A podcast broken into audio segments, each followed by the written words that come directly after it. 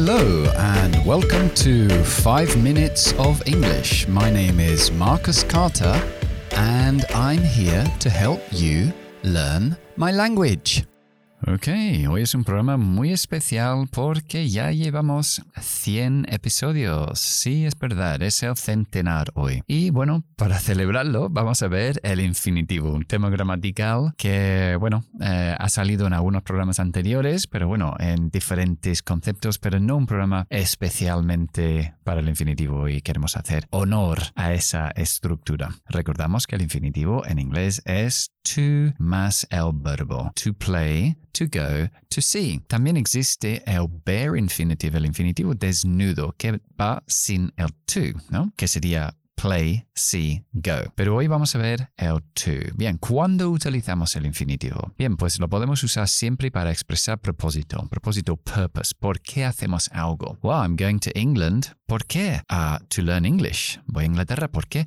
Para aprender inglés. Cuando queremos decir para delante un verbo, to es la palabra para expresar eso. Entonces, usamos el infinitivo después de diferentes palabras también. Después de un adjetivo que puede empezar, puede utilizar lo que llamamos el it preparatorio. Por ejemplo, it's difficult, it is difficult. ¿Qué es difícil? Pues bueno, la situación de lo que estoy hablando. Nosotros ese it lo llamamos el preparatory it, el it preparatorio. Estoy preparando la frase. So, it's difficult to speak English at the beginning. Podemos decir decir, ¿no? Es difícil hablar inglés al principio. Ahí tengo un adjetivo, difficult, después pongo mi infinitivo, to speak. E incluso yo puedo poner el sujeto de ese infinitivo después del adjetivo y decir, it's difficult for me to speak English when I'm tired. Es difícil para mí hablar inglés cuando estoy cansado. Y así yo puedo cambiar el sujeto antes del infinitivo después de la preposición for. Recuerden que después de preposiciones siempre vamos a utilizar pronombres de objeto, nunca de sujeto. Es decir, for me, for him, for her, for us, for them, no for I. Ok, también utilizamos el infinitivo después de sustantivos. Entonces, por ejemplo, podemos decir it's a good idea to study English every day. So it's a good idea, idea, un sustantivo, to study English every day. Y por supuesto, podemos meter, si queremos, el sujeto, el infinitivo después de for. It's a good idea for you to study English every day. Además, de verdad. Ok. También muy común después de las uh, palabras too, demasiado y enough. Ok. For example, this box is too heavy for me to lift.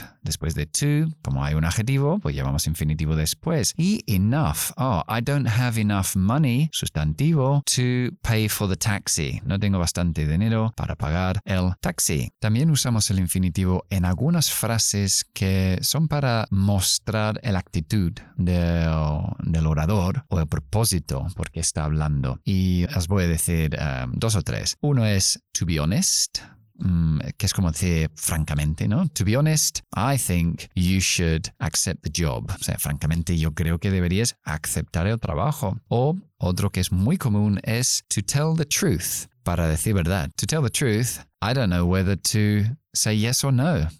Para decir verdad, no sé si decir sí o no, ¿ok? O incluso otro más sería to sum up, to sum up, en resumen, ¿no? O sea, para resumir. So to sum up, I think the meeting went very well, ¿no? Para resumir, Creo que la reunión fue muy bien. Bien, esos son principalmente los usos del infinitivo. También, por supuesto, después de verbos, usamos el infinitivo en la mayoría de los casos. Los que son las excepciones son los verbos que llevan ing después, que eso está en otros programas. Entonces, vamos a ver ahora el idioma del día. Y el idioma de hoy es to throw a spanner in the works. A spanner es una llave inglesa. To throw a spanner, lanzar una llave inglesa in the works, en el mecanismo. Work, trabajar, funcionar. Work con S works puede ser obras o mecanismo in the works. Entonces, si lanzas una llave inglesa en el mecanismo de algo, es que lo frenas, lo paras, lo atascas. Y lo utilizamos pues en el contexto de que había algo en, en curso y algo lo ha frenado, a un problema lo ha frenado.